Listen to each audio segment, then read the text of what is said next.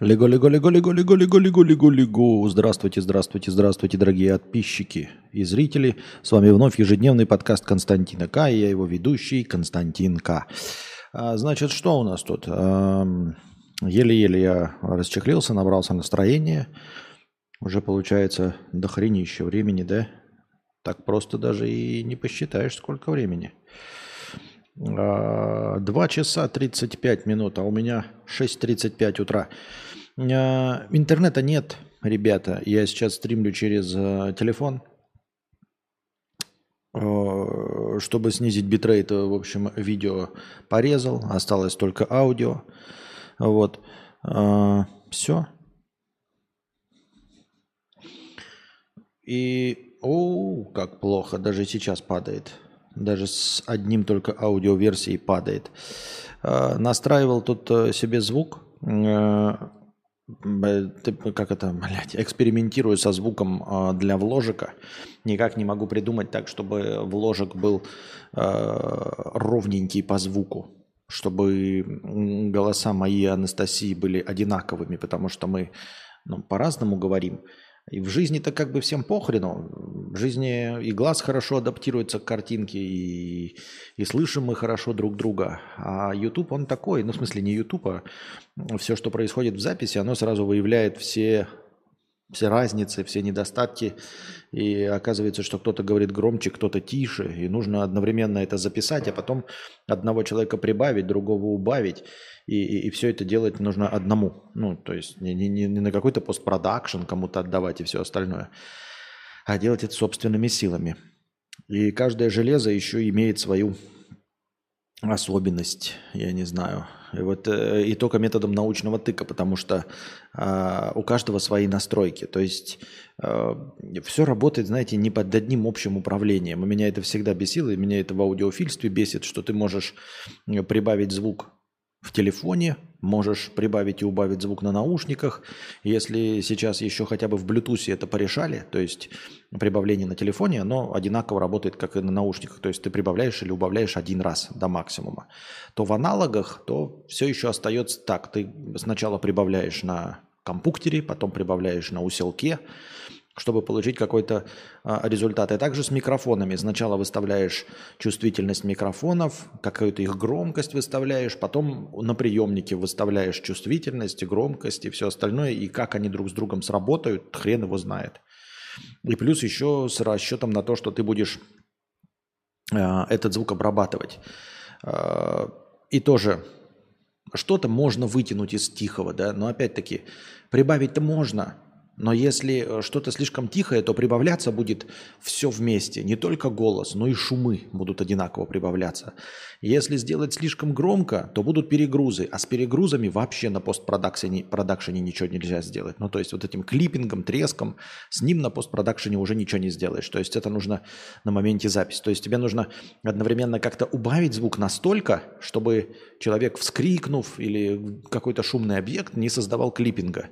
И при этом не убавить слишком сильно, потому что если слишком сильно убавишь, то потом на постпродакшене, прибавляя его, а, ты прибавишь все остальные мусорные звуки. И, а я как бы не особенно шарю в аудиоинженерии. И аудиоинженеров у меня нет, поэтому вот как оно должно быть? Хуй его просышь. Я не знаю.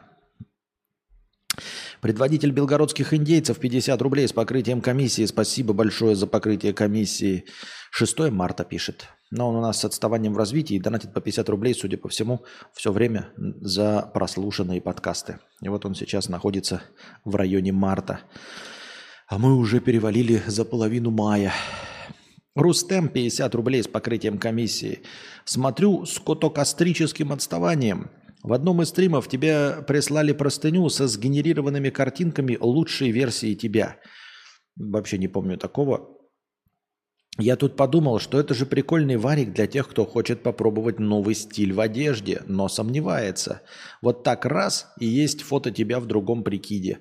Это все не работает. На самом деле таких приложений до хрена. И в принципе ты можешь свою морду вырезать, да, реально, даже в аналоговом способом, и из журналов вырезать мужиков и морду свою эту подставлять туда в фотошопе. Но ты не будешь выглядеть так. Во-первых, сгенерированное нейросетью изображение – это не твое телосложение. Но даже если, а, например, ты идеального там спортивного телосложения, такого как э, модели э, костюмов Эрминежильда Зегна, казалось бы, ты можешь подставить и будешь выглядеть так. Нет, ты не будешь выглядеть так, потому что Одежда, она не только из телосложения складывается, из твоего роста. Она складывается из динамики и, как вот это называется там, я не, не знаю термин, в общем, из того, э, из энергетики твоего тела.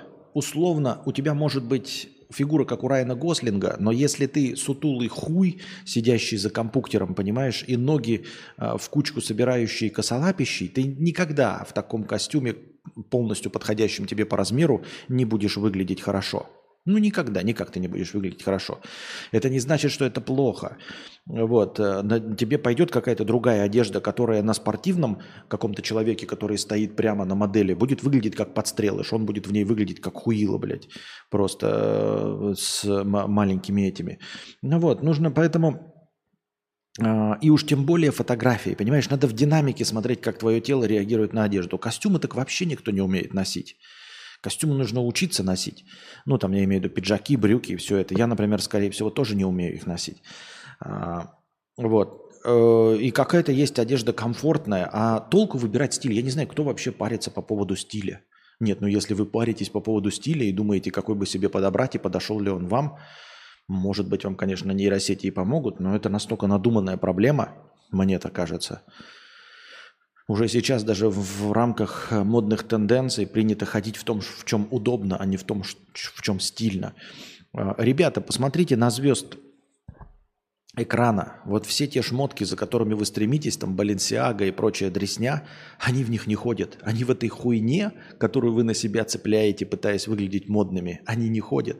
Они в этих шмотках приходят э, порекламировать, а сами между собой ходят в такой одежде, которую вы посчитаете постыдной, потому что они-то не парятся по этому поводу. Это вам нужно выделиться при помощи одежды. Посмотрите, как ходит вот Человек-паук, это Том Холланд со своей Зиндеей. Это я к тому, э, не, не обязательно на них, вы кого угодно можете искать. Это просто тех, кто э, сейчас на слуху и кого легко фотографии найти. Просто в повседневной пишите любую там телку, любую актрису, любого актера, пишите а, вот это Тимати Шалами в повседневной одежде, Том Холланд в повседневной одежде, Зиндая в повседневной одежде. И только закомплексованные э, типа Меган Фокс, которые не могут жить без инъекций ботокса в жопу и в сиськи, только закомплексованные все семейство Кардашьян как-то там из себя выебываются, чтобы выходить. Но вот вы закомплексованные как Кардашьян или, или нет? Все остальные никогда в эту хуйню, э, которую они показывают вам на красной ковровой дорожке Медгала, Оскара, они эту хуйню надевают только на красной ковровой дорожке. Они эту хуйню не носят неудобную, сексуальную, все им нахуй не нужно.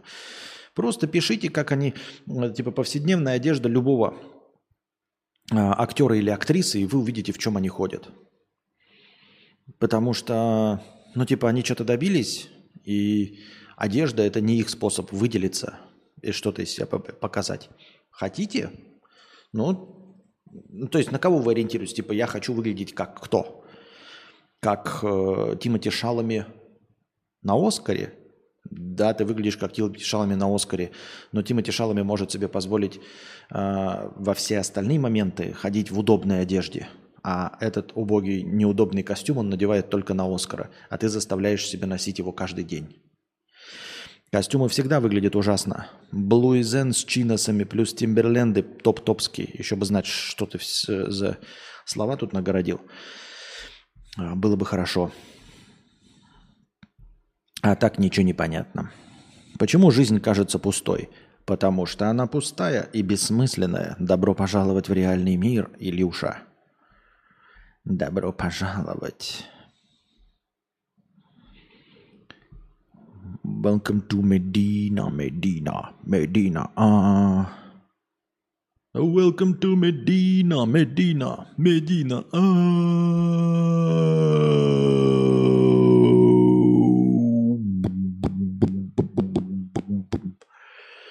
Так.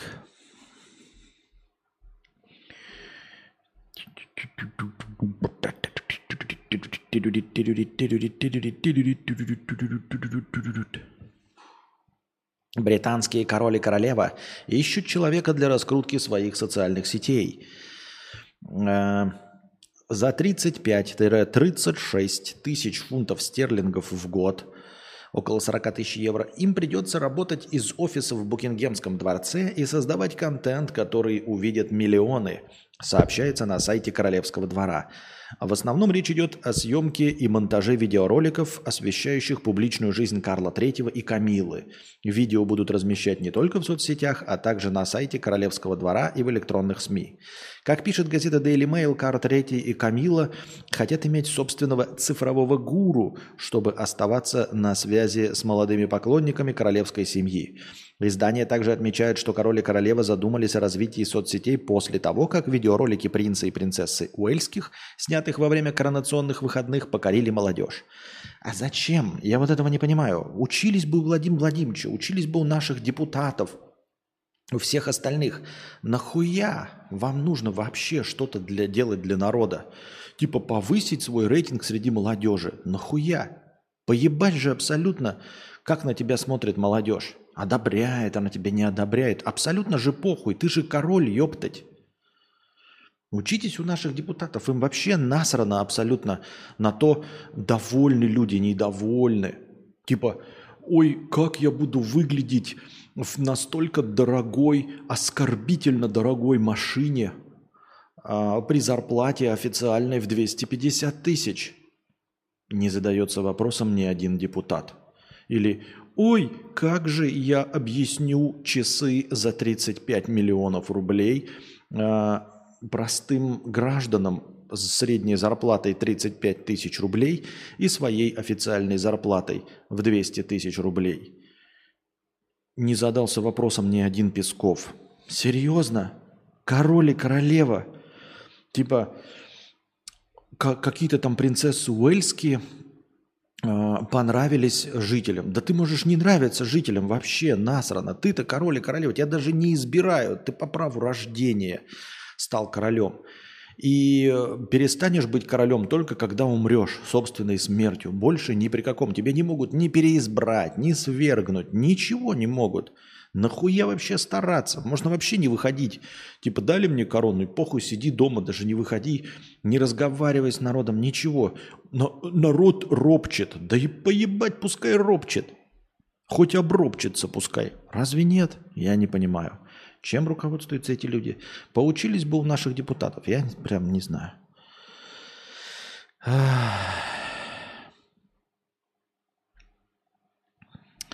Чат GPT написал речь для Нобелевского лауреата Мо Яня. Чат-бот с искусственным интеллектом написал речь для китайского писателя, лауреата Нобелевской премии по литературе Мо Яна. Яня роман которого Вэньчинь занял первое место в рейтинге литературного жар- журнала Шоухо. Как принято, я должен был написать для него по... Блять. А, написал э, для Нобелевского лауреата речь. То есть э, это не речь, с которой он выступал на награждении э, э, в Швеции, в Стокгольме. Нет. Это речь, которую написал чат для этого Лоберевского лауреата, чтобы он кого-то другого наградил в каком-то вонючем местечковом конкурсе. Как принято, я должен был написать для него похвальную речь по случаю получения премии. Несколько дней пытался написать, но ничего не получалось, признался он, добавив, что воспользовался чатом. Ему посоветовал один докторант. В запросе чат- чат-боту, продолжил писатель, он использовал несколько ключевых слов.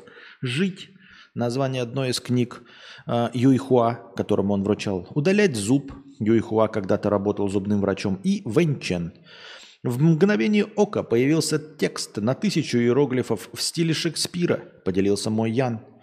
Мой Янь получил Нобелевскую премию по литературе в 2012 году. Понимаете? А, старый писатель не чурается э, использованием чата GPT. Чтобы э, отмазаться от работы. Раз в несколько лет тебе нужно написать благодарственную, дарственную речь. И ты такой, а, блядь. Даже писатель такой, блядь, я заебался писать. Не хочу. О чем уж говорить, когда другие люди, которые вообще не умеют писать, не хотят писать, и это не является делом их жизни. Уж у кого, у кого, а у Нобелевского лауреата по литературе это точно является делом жизни. А, Носатый членик 222 рубля с покрытием комиссии. Спасибо большое за покрытие комиссии. Костя, привет. Оцени, пожалуйста, как инвестицию сумма 200 тысяч долларов. Вилла в Азии приносит с аренды чистыми 2500 долларов. Как тебе? Куда бы вложил 200 тысяч? Очень интересны твои рассуждения, так как про деньги, кажется, ты все-таки шаришь хорошего стрима.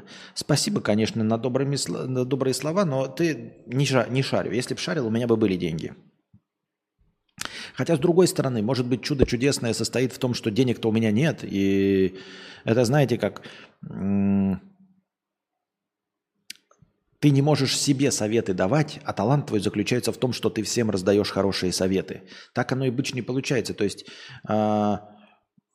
смотрите, вот какого-нибудь, эм, я не знаю, Эйнштейна, например, физике же учил не человек умнее его. Понимаете, о чем я? То есть учитель, который учил физике Эйнштейна, скорее всего, был среднячок. Он не был ни ученым, ни кем. Если бы он был ученым, он бы не стал учителем. А он стал учителем, потому что не добился никаких высот в физике. И тем не менее, его посыл, его знания по физике достаточны для того, чтобы запустить мыслительный процесс в гении.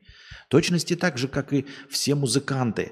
Они же все являются учениками это простых учителей, тех, кто э, звезд с неба не хватал, ну, за редчайшим исключением – в основном Моцарт да, учится у простого учителя по музыке, который ничего не добился.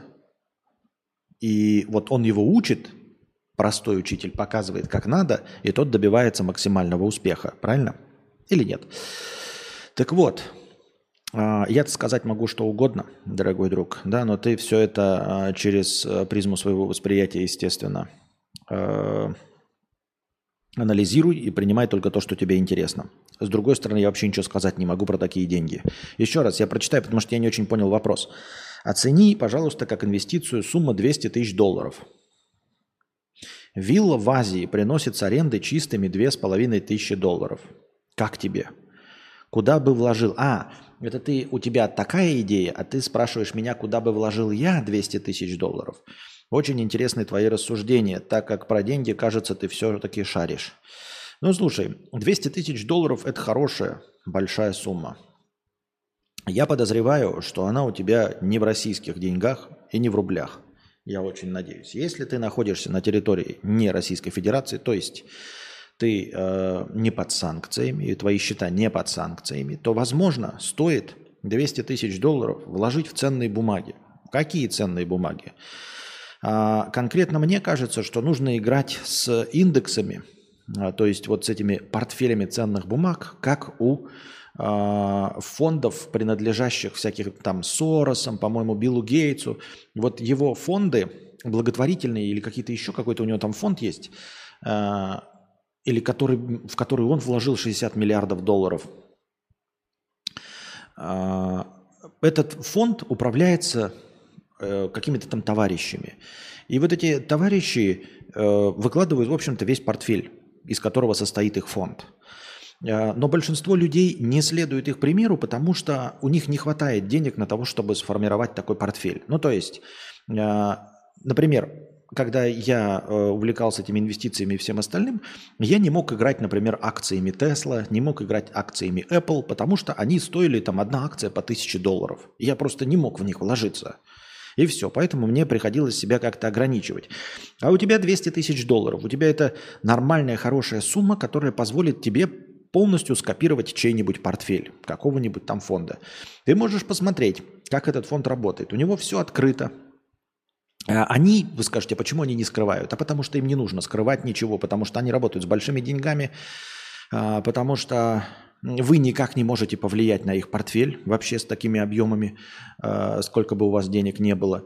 Э, и он такой публичный, этот фонд, то есть вы смотрите э, там многомиллиардный фонд, как, как, из чего его состоит портфель. Например, на 60% он состоит из китайской промышленности, там на 20% из такой, из такой. И конкретно какие у них там акции, чего напиханы.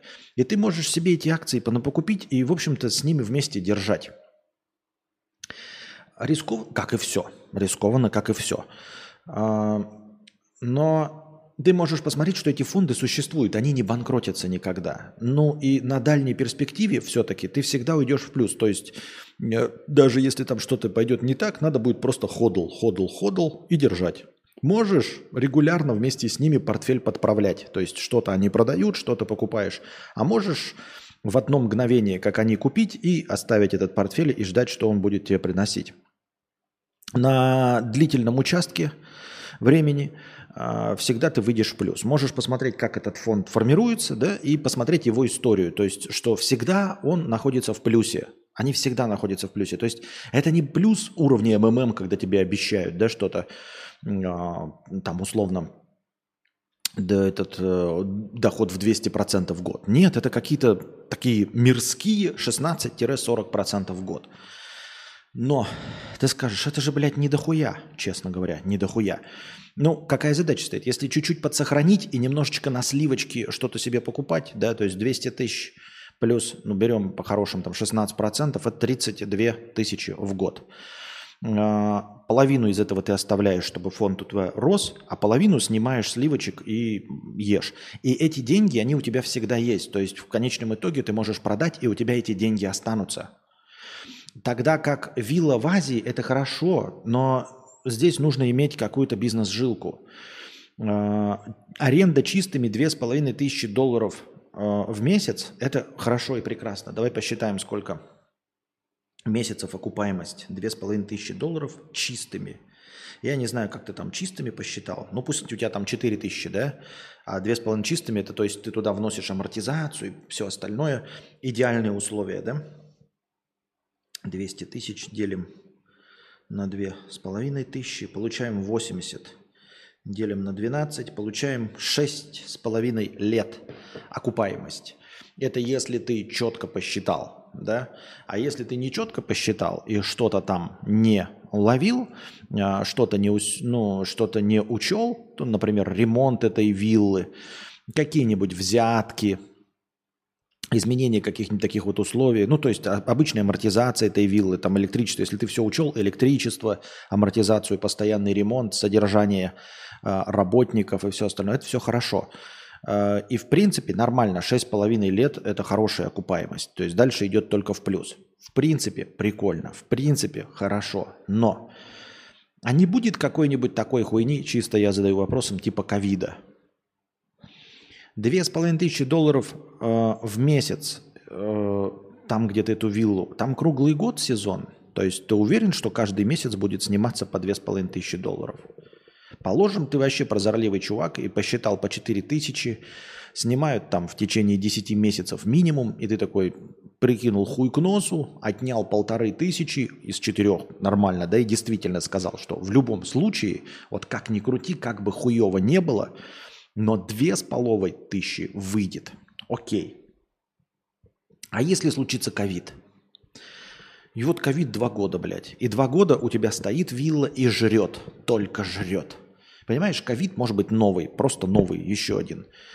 Никто не будет готов. Нет, люди не такие. Ты не думаешь, что если построили всю инфраструктуру, то быстро справятся. Нет, чуть-чуть будет измененный ковид, и нихуя ты не поделаешь. И вот новый ковид на два года как ёбнул, и два года твоя вилла ничего не приносит. И хорошо бы, если бы она просто стояла. Ну, потраченные деньги стоит и стоит, да? Но тебе нужно будет на ее содержание что-то тратить, иначе она просто развалится. А если это в Юго-Восточной Азии, куда ты попасть не можешь куда-нибудь, то представим себе, что ее просто нахуй разнесут, а ты даже приехать не можешь. И поскольку ты в Юго-Восточной Азии, например, во Вьетнаме, ты никто. Во Вьетнаме ты никто и звать тебя никак. То есть э, при любых эм, спорных ситуациях встанет, встанут на сторону не инвесторов, не туристов, а, ни каких-то приехавших гостей. Нет, всегда встанут на сторону местного. То есть ты просто приезжаешь, а у тебя вся вин, вилла разнесена. Просто, ну, просто все со стен сняли обои нахуй. И у тебя стоит, и по кирпичам разнесли. Потому что ты даже приехать не можешь. Ты даже сам лично с ружьем охранять свою виллу не сможешь. То есть, если будет новый ковид, границы закроются, и ты не сможешь даже приехать охранять свою виллу. Ее вынесут нахуй всю полностью. Это самая страшная история, конечно, да, которая может случиться. Но она может случиться. Она может случиться. Потому что такое уже происходило. Это даже не уровень выдумки. Это я тебе говорю только про то, что было. А что если про то, что еще ни разу не было? Но в какой-то момент в 2018 году никто не мог предположить, что будет ковид. Но он случился. Я тебе сейчас описал только то, что было. А я еще не могу предположить, что будет. Война, какая-нибудь где-нибудь в той стране. Ты же не ожидаешь, что ты купил виллу, ты думаешь, ну вот туристическая страна, там заебись, как на Шри-Ланке. А там началась какая-то революция. Вот, купил во Вьетнаме, а тут наступил какой-нибудь э, ковид, ты не можешь даже приехать охранять свою виллу, ее тут разносят нахуй, она не приносит ничего, ты приезжаешь на пустое пепелище. Я не говорю, что так здесь было, но так может быть. Ты можешь приехать, и в лучшем случае останутся стены. А так могут и нести. Почему могут не быть, я тебе говорю, потому что я видел, как тут кафе переезжают. Переезжают официально. Они сносят нахуй подчистую. Они не оставляют здания. Они берут в аренду землю. И когда они продают, ну там типа аренда закончилась, они сносят здание даже под ноль. Они не оставляют. Потому что, я не знаю, может, они там на переработку кирпичи сдают, может, они заново из них что-то строят. Но, в общем, если вы думаете, что кафе закроется и останется, и здесь от, откроется что-то другое, нет. Оно будет снесено, будет пустырь. Просто обломки будут, понимаете? Я не пугаю ни в коем случае, я ничего про это не знаю. Просто раньше звучало всегда хорошо, да, люди действительно покупали себе какие, какую-то недвижимость в Таиланде, а потом ее просто сдавали и жили как рантье. Неплохо, да. Но это все может очень изрядно подкорректировать ковид. Просто ну, мне даже не нужно придумывать новый термин, термин. А если я еще буду придумывать что-то новое, да? Помимо революций, войн, ковидов, может же быть еще что угодно. Вы скажете, ну и ценные бумаги. Ну и ценные бумаги, да. Я просто рассмотри такой вариант. Ценные бумаги, они как бы, понимаешь, ценные бумаги, они регулируются западным сообществом. Если ты не подпадаешь под санкции, вот, и нормальный законопослушный гражданин, то, в общем-то, никакие торнадо на побережье США, а, никакие, я не знаю, ковиды не помешают тебе воспользоваться твоими деньгами, понимаешь? То есть, если у тебя есть вот цифровые какие-то активы, то ты в любой момент этими цифровыми активами можешь воспользоваться, и они сами по себе ничего не жрут. То есть, конечно, есть э, разница в этих курсах, ты все эти проценты теряешь или там получаешь, но они не имеют у тебя физически, понимаешь, это не как Ламборгини, который стоит и гниет.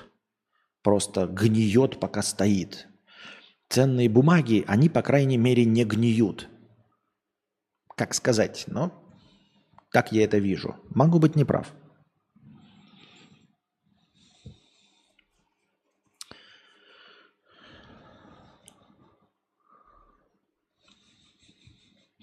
Если у человека есть 200 тысяч баксов, то у него точно есть предпринимательская жилка, если, конечно, не наследовал.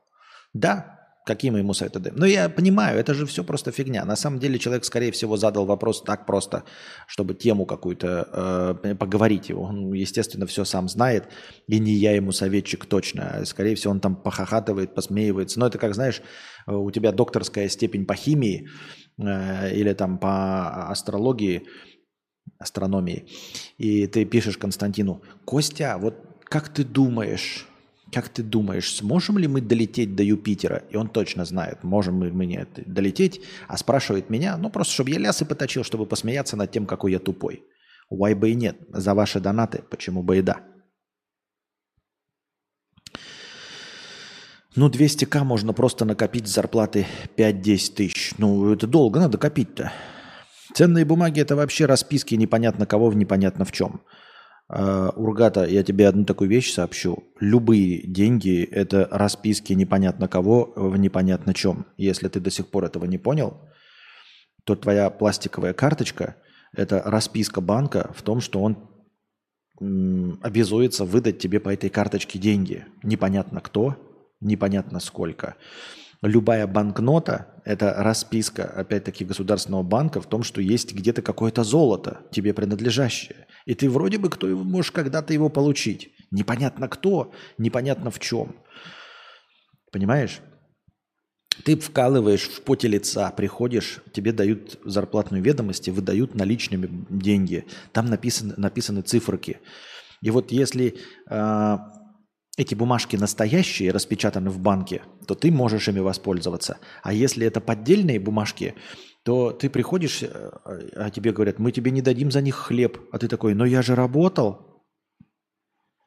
М-м. Это расписки банков, которым можно предъявить. М-м. Бови предъяви. Ах, расписки банков, которым можно предъявить. Но в пределах 700 тысяч рублей, правильно? Или миллиона четыреста сейчас.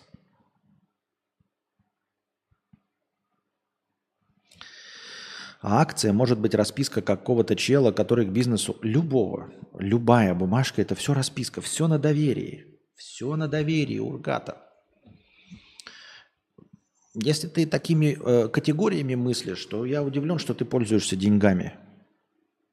Кому ты что предъявишь? Серьезно, мошенники у тебя снимут, и ты даже банку не докажешь, что э, не ты снял деньги с карточки с твоей. Кто-то покупал акции Яндекса, а сейчас оказывается, что это голландское ООО, у которого бизнеса никакого нет. Кто-то покупал очередь на Волгу в 1988 году, а потом оказалось, что э, никаких облигаций государственного займа нет, и никакого государства СССР нет, и никакой очереди на Волгу нет, и Волги никакой нет. И деньги, которые ты получал и клал себе на пенсионный счет, их тоже нет.